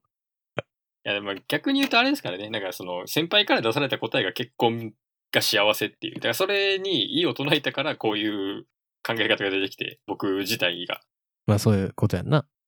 いうわけなんで、まあ、せまあ、マジで一つじゃないというか、無数にあるというか、うん、うん。そう結局はその人の感じ方次第なんで、あれなんですけど、さて、幸せは何なのか、はい皆さんも考えてみてください。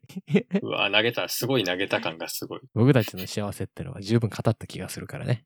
はうい。ん。まあね、きっかけを、ね、僕が感じたことを述べた上ではいはい。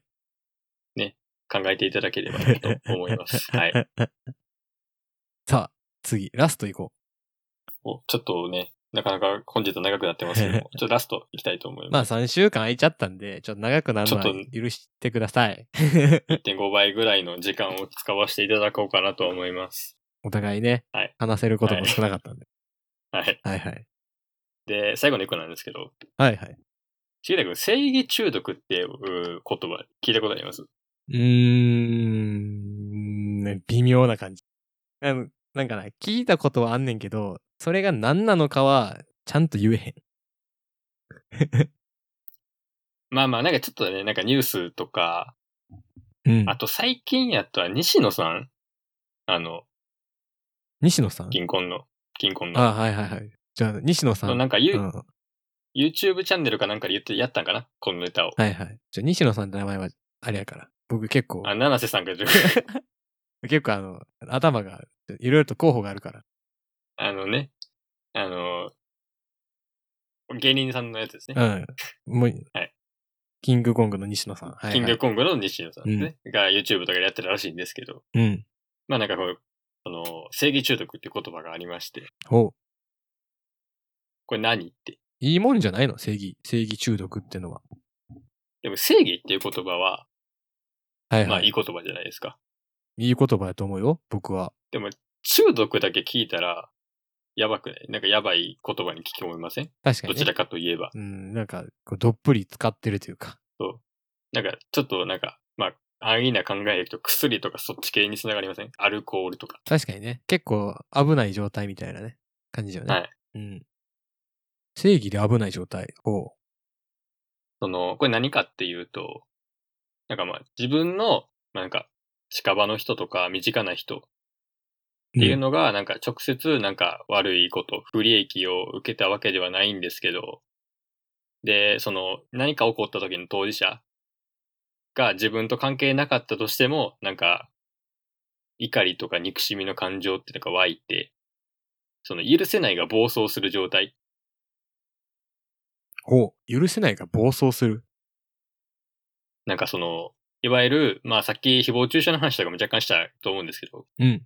ちょっと出したね。まああれとかがものすごい的確かな状態としては。はいはい。なんかその、関係ないけど、なんか、例えば、なんか、家族への裏切りとか、なんか、ほう。芸能人とかってイメージってあるじゃないですか。なるほどね。なんか、あれを著しく脱するような、あの、言動とか行動をした、みたいな。なんか、青春派アイドルが、どうこう。そ、そうそうそうそうそ うそうそうなるほどね。そういうイメージね。はいはい。イメージ湧いてできた。別に、それ、それって、なんか、なんか芸能人が家族裏切ったのって別に直接不利益被ってないじゃないですか。例えば。まあ、まあ、僕には実害はないからね。実害ないでしょ。まあなんかテレビ番組がなんか予定変更になったとかぐらいじゃないですか。あっても。うんまあ、見たかったもんが見れんくなったってのは、まあ、害があるかもしれへんけどさ。そんななんか、自分の感情的なところには刺さらんし。響かないですよね。ただ、それに対して、なんかその、まあ、悪じゃないですか、道を、行動自体は。まあ、そう捉えられるわな。ただ、直接関係ない悪に対して、怒りとか憎しみを持ってしまって、許せへんって言って、例えば誹謗中傷してみたり、なるほどな。っていう行動に陥ってしまうっていう。ただ、その人自体は悪に対して注意を加えてるっていう正義の観念を持っている。なるほどね。正義という名の暴力か。はい。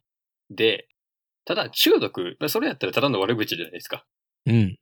なんか、遠隔的になんか正義を執行しているだけに過ぎないじゃないですか。 おうすごい難しい言葉言うね俺は、。俺は正論を述べていると、単に。はいはいはいはい。で正論述べてるだけだったらいいんですけど、まあ最悪。うんうん。悪い人にお前は悪いって言ってたらいいんですけど、なんで中毒ってついてるからなんですよ、問題は。おうで、なんかその人の脳っていうのが、うんなんかその裏切り者とか、なんか社会ルールから若干外れた人っていう、うんなんか、わかりやすい攻撃対象、いわゆる。はいはいはいはい。悪、悪者って言ったらいいかな。もうなんかもっと単純に言うと。おうを見つけて罰することによって快感を覚えるようにできてるらしいんですよ。 マジでだからまあまあ極論だから、なんか授業中ふざけてる、なんか男子とか見て注意するみたいなことをすることによって、人は若干の快あの快感を覚えるらしいです。あれか。ちょっと男子ってやつか。そう。で、あなんかその注意するっていうことによって、ちょっとなんかいい感じになるらしいです。だから、私脳的には。私、てか、私、俺、僕、なんか、いいこと言ってんねんけど、気持ちいい。そう。正しい行いをしてると。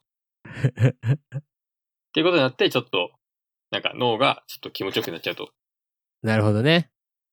はい。その、他人に、その、なんか正義の制裁うーん。を加えることによって、なんかドーパミンが出ることによって、結構やな。なんか、いい感じになるんだしいです。なんかその 脳がね、いい感じになることによって、うわ。その注意をするっていう行動自体が、なんか、何回もやって、何回も気持ちよくなってみたいな。ああ、で、ハマっていくわけか。まあそのループに入っていくっていうのが、いわゆる中毒状態。それでハマるわけか。はい。その正義を自分で行って、それによって気持ちよくなってるっていうループが続くんで、それを、だから総称して、総称っていうか言って、正義中毒って呼ぶらしいです。なるほどね。だから、その、脳の構造的に、まあ、そうなってるらしいんですけど、マジか。まあ、思う、ちょっとさ、思うのがさ、今の話聞いて思うのがさ、あの、ちっちゃい頃に見るアニメって完全なるさ、まあ、超善悪っていうさ、話でさ。うん、なんかあれね、あの、か悪と善が、そうそうそのう。綺麗に分かれてて、その善が悪を叩くっていう、そう、まあ、絶対悪っていうか、構図まあ、まあさ、相対的に悪いっていうのはさ、人間の世界やんか。はいはいはいはい。だから今回はこの人が、今回はこの人が、今回はこれしたのが悪かったとかっていうのはあるやんか。やっぱ人間同士の関係って。はいはいはいはい。あのーさ、あの、いわゆる漫画、アニメっていうのはさ、あそういう世界じゃないものもあってさ、うん。なら、結構ちっちゃい頃に見るアンパンマンってのは、そういうことやんか。もう、あいつ、あれですもんね、あの、バイキンマンはそう悪、そうそう。アンパンマンこそ正義みたいな。悪いことしたくてたまらないのがバイキンマンやんか。はい。で、それをさ、懲らしめるのがアンパンマンやんか。はい、もう、綺麗な構図ですね。やっぱそういうことだよなって思う。よね。で、さ、よくさ、 なんか、地球を破壊してやるみたいな敵がやってきてさ、それをなんか、 ななんか自分のこう、なんたら、なんたら歯みたいなの使ってさ、はいはい。倒していって、こう強くなっていって、みたいなんとかもさ、はいはいはいはい。あったりするやんはい。そう。けど、なんか、なんかそういうのをさ、まあ少年時代、まあ少女時代に見てさ、それを、そういう人たちが大きくなってくるわけやんか。はい。で、気づくわけよ。あ、き必ず人には理由があるんやっていう。はいはいはいはい。でも、それって、今回はこの人が悪いから、この人をバチバチに叩けばいいんやっていう脳みそにやっぱなってるからさ、うん。まあ叩いちゃうよねっていう感じじゃん。だって僕はあアンパンマン見たから、僕はなんたらボール、なんかアンパンマンだけ言うのあれやけどさ。なんたらボールって言ったらもうそれはどうなだからそういったさ、あまあいわゆる、まあ絶対役があるアニメを見て育ってきたからさ、みたいな。僕は正義のヒーローみたいな。っていうで ね、感じなんじゃない悪いことしてる奴がいたら、その、何、正しいこ、正しい行いに正すのが正義であって、自分は正当だと。そうそうそうそうそう。だから無関係の自分がこう悪いことしてるやつを叩くのは正義なんだっていうね。ね。そういう認知の陥りがちですね。わかるこれさ、全くさ、 あれね、あの、バイキンマンのことをドキンちゃんが怒るなら結構これはできたアニメやなと思って て。み、身内がね。そう。だって、理由がはっきりしてる人に対して、それは良くないっていうのをちゃんとどういった理由があるからっていうのをさ、言えてたらそれいいことやんか。はいはいはいはい。完全にアンパンマンって知らんや ん。うん。とりあえず、ボーンっすか らそね。うそうなんか、ボコボコに殴って終了っすからねう。んまああ、なんかアンパンマンを批評してるわけじゃないけど、そう、なんか結構それっていうのはさ、子供の時に見がちやけど、大人になったらもっと複雑な関係があるから、そんなきっぱりとした関係じゃないよねっていうのはあるよな。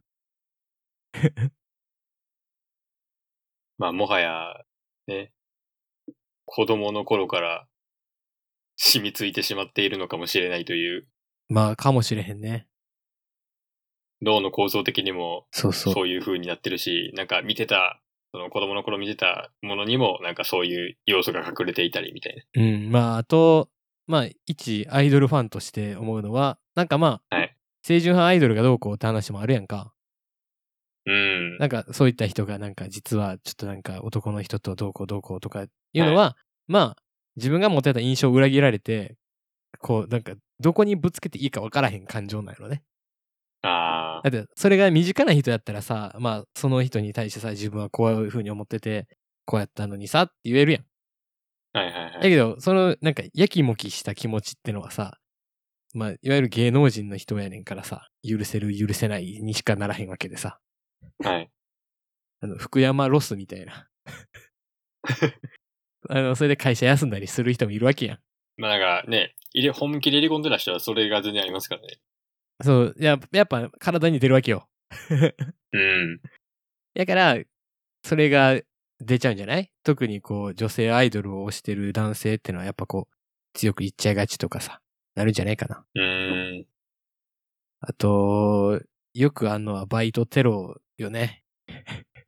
あったね。なんか、2年ぐらい前かな。あの、あれでしょ。なんかコンビニのそうそうそうそうそう。れ冷凍庫行ったっけそれ、あのさ、アイスの冷凍庫とかさ、冷蔵庫とかさ、 入ってたり。そうそうそう。とかさ、なんかバイト中にこうなんか食材をどうこうしたりとかさ。ね。ありましたね。って話しちゃったりとかね。あったけど、なんか、それってさ、まあ確かに悪いけどさ、ふざけ半分でやっちゃったことをバーってやるやん。で、まあそれはさ、これやばいよっていうのはさ、まあ注意やんか。うんたまに住所さらすやついるやん。うん、いるいる。あの、結構出てくる。そう。それぞれのプライバシーをさ、思いっきり侵害していくやん。うん個人情報みたいな。な何々が、何々の学校で、で、名前は何々で、で、どこどこに住んでて、親は何々してて、みたいな、こう、バーって言うやんか。うん。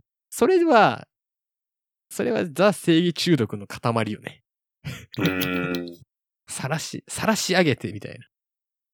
なんか性質的な問題もあるんですけど、これって。うん。なんか、注意すると攻撃するがごっちゃになってて、あそう、そその同等、だからおどっちをしてても、え多分もうドーパミン出ちゃうんですよね、多分こう。うやって。ん、なんかなそうやと思うねんな。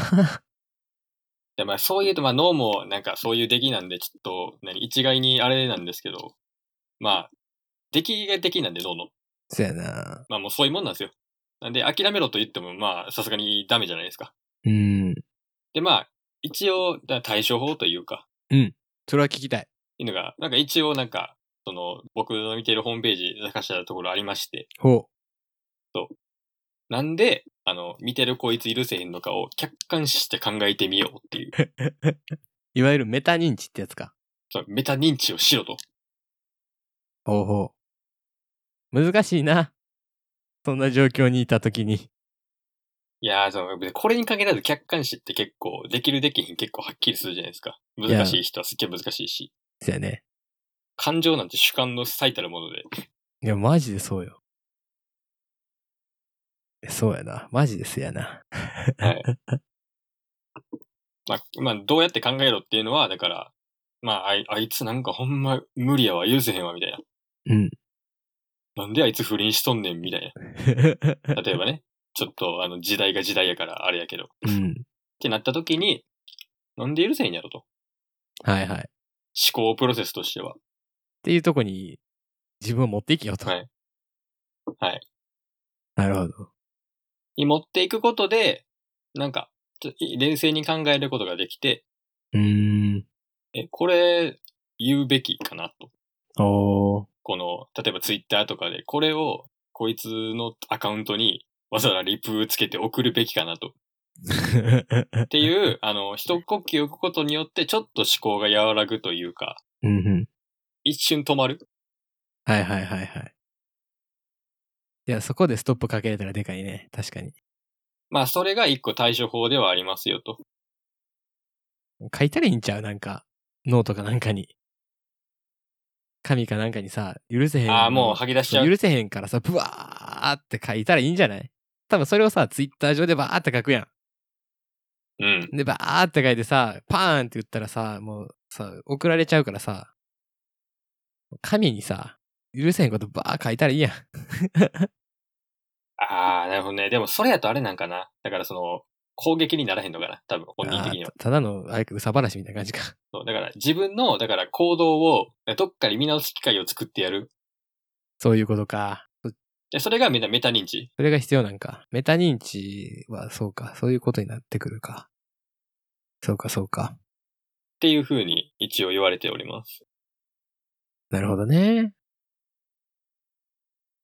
いや、まあ確かにカチンってきたら、あれやけどな。なんか、あとさ、正義中毒は日本人が陥りがちでさ、今の。はい。で、なおかつそれっていうのはさ、まあいわゆるさ、感情的にはさ、怒りになるわけやん。はい。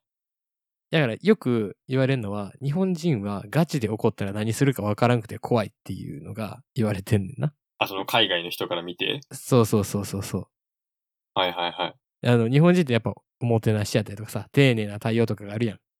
はい。で、なおかつさ、まあ、そういう優しいイメージがあるからさ、余計そういう面をさ、正義中毒な部分があるみたいなことはさ、あなったら、え、この人怒ったら何するか分からんなってなるやん。あ。はいはいはい。非常に怖いやん。怖いっすね。それは確か に。僕も怒ったら何するかよく分からへんっていう、ちょっとよく言われるんだけどさ、毎日 こう、言われはいはい結構はい。結構日頃からヘラヘラしてるしさ。あんま怒ら、まああまあまあんま怒らへんしさ。はい。 言われるんやけど、やっぱそうなんやろね。そういう正義中毒ってとこがどこに働くかってのが全くこう予測がつかへんから、自分でも予測つかへんし、はい。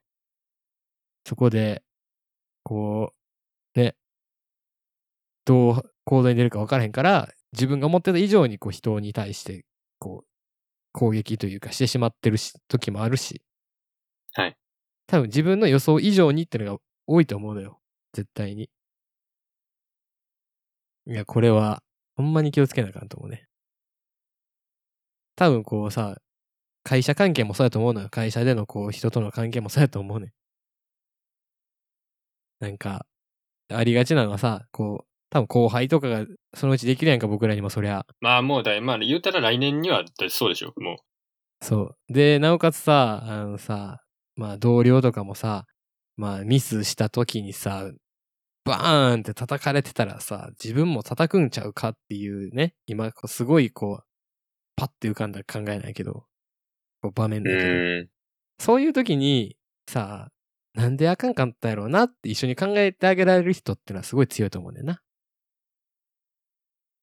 はいはいはいはい。なんか、そのさ、いやちょ、ミスしたところをさ、なんか、お前はこういうことをしたんや。だからこうで、こうこうこうなんや、みたいな。俺はお前に協力しててこうやったんやぞ、ドーンみたいなさ。 うーん。誰でも言えるやろうけどさ、一緒にやってたから、なんで、あれやったんか一緒に考えよう、みたいなこと言えたら、いいよね。いや、あれですよね。固定観念いかに崩すか。そう。多分いや、こうやんっていうところを、なんか、まあそれって思いっきり主観やと思うんで、うん。いかに崩すか。まあそれをだから、例えば、その、まあ自分の客観視によって崩す方法でもいいし、うん。なんやろ、まあなんか人に、そのなんか全然事案関係ない人に話してみて、うん。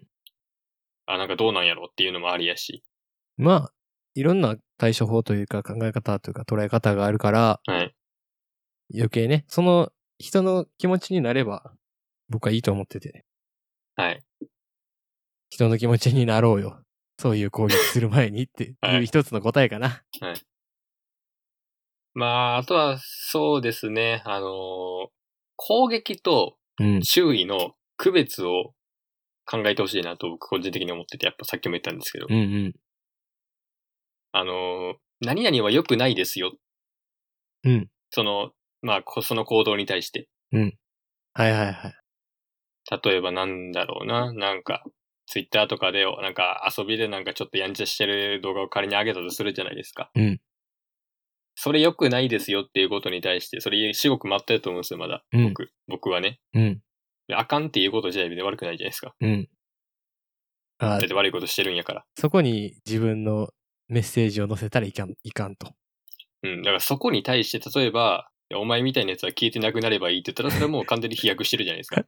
極論。そいつの意見やしな、しかも。そう。いや、だし、なんか、いや、誹謗中傷っていわゆるこういうことでしょ。だから死ねとか言ってみたり。そうそうそうそうそう。いや、関係ないやん、みたいあな。ダメかどうかは別やろと。あんまり良くないよね。あんまりというか良くないよね。はい、良くないですし。で、まあ、さっき重田くんが言ったみたいに極論だから住所さらしてみたり、良くないわ。なんかあいつはこうだっていう噂を流して、なんか一気に批判対象をその自分以外にも増やしてみたり、良くないね。そう、叩く人間を増やしてくるんで、ああいうのって、ものによっては。まあ、より相手に無関心なのがわかるよね、それって。はい。超浅はかやなって僕は思う。はい。その人に興味がないなら喋らんかったらいいと僕は思う。はい。 いや、無関心な人の言葉って一番刺さるからさ、人にとっては。はいで、無関心ってうん。言うんですけど、無関心じゃないんですよ、それ。確率に。うん。うん。うん。 100%無関心じゃなくて、変になんか2、30%ぐらい関心持ってんですよ、そういう人って。なるほどね。あの、ガチガチの正義中毒の人は多分、なんか何に対してもバーンバーンって言ってくるんですけど、うん。なんか、それに追随してなんか刺さってる言葉っていうのが多分2、3割ぐらい関心を持ってる人で、辛いななんか、しれっとなんか、まあなんかそのきつくないけど、なんか助長するみたいな言葉を乗っけたりもしてて、なんかほんまに関係のない事案、うん。だからテレビの動向とかあるじゃないですか。うん うんいや、あんたどうでもいいや、みたいな。ぁ。 感想は言ってもいいけど、それをだからその何、例えば出演者に言って、なんかその叩くとか、まあちょちゃうじゃないですか、言ったら。うん。動きとしては。うんうん。なのに、それをなんか、ちょっとなんか中途半端な関心でもそれ言っちゃうと、まあ同じように武器として助長になるわけで。はいはい。で、なんかもう一個対処法書いてあったんですけど、これ。お なんかどうでもいいなら、マジでどうでもいいと思ってっていう。突っかかんなよっていう。そう、なんか無関心、なんかその、関心が大してないなら、うなんか。もうほんまにやめとこう。あの、もうなんか、ええやん。えー、不倫か、うーん、みたいな。 まあそういう時もあるよな、みたいな。 そう。案外そういうなんか距離感が、そういうかんなんその考え方ので距離感を取るっていうのがうん。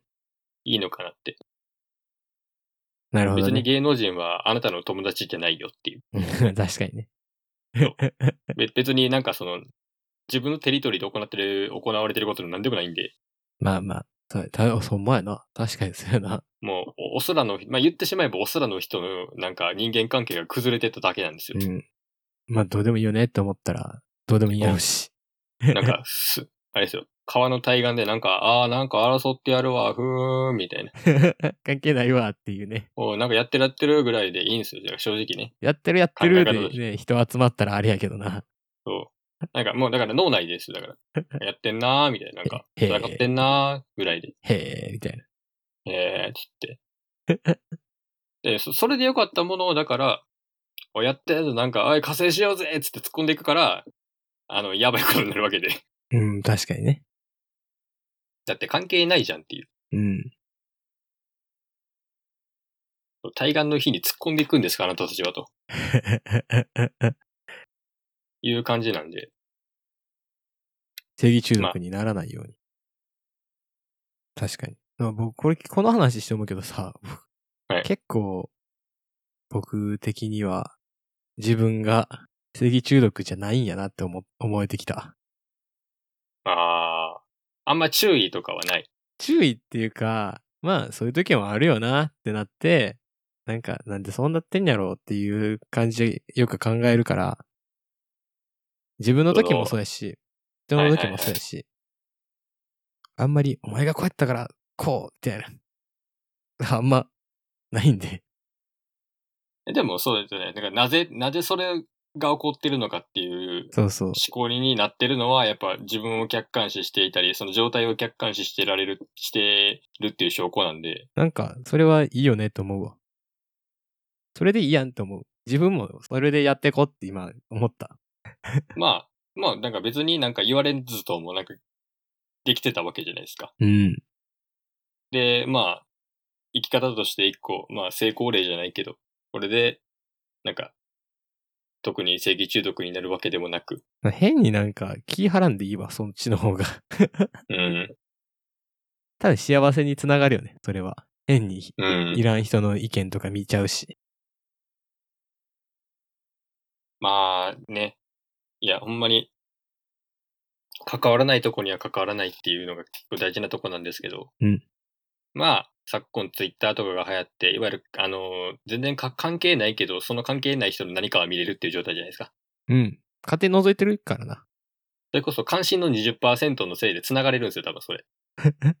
20関心が20%であろうと。めんどくせでちょっと興味があったら、ちょっとポチったら繋がれる世界になっちゃってるんで、でそれがまあ助長してるのかなと。この政治権力を。その、全然関係ない人を注意しやすくなってるんですよ。きついな。そういう世界はきついな。あなんで、ちょっと改めて、まあ、無関心貫くであったり、客観視してみるであったり、まあなんか、どっかしらに、そのなんかその、事件と関係ないところで、うん。なんか、その、ストレスとして発散する場所を作ってみるとか、うんうん。なんか、何かしら対策取る。まあ、個人個人がそういうふうな意識を持ってもらうのが、まあいいのかなと。なるほどね。まあ、今後もなんか、まあ、コロナっていう情勢の中で多分いろんなこと起きると思うんですけど、うん。まあ、こういう考え方を持ってみるのもいいんじゃないかなと。ぜひ持ってほしいなとうん。うん。いうふうに思ったので、今回このネタを持ってこさせていただきました。でかいテーマやね。でもまあね、すごい大事なことだと思うんで、まあ、怒ってることでもあるしね、実際に。はい。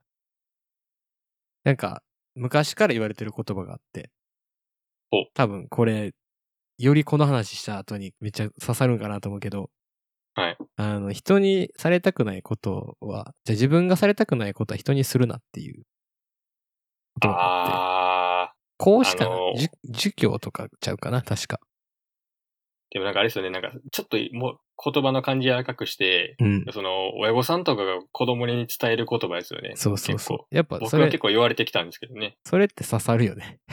余計。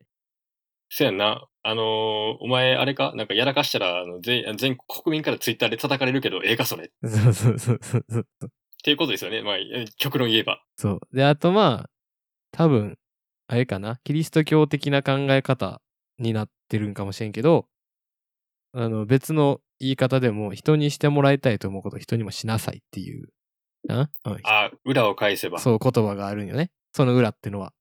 えだから、自分が何か失敗した時に、自分は叩かれたいのかと。そうっていうとこなんで、まあ、そういう考え方持ったらいいんじゃない僕結構、そういう視点持ってる、まあ、そういう言葉を知ってるから、多分そういう目線でいられるんやと思うし。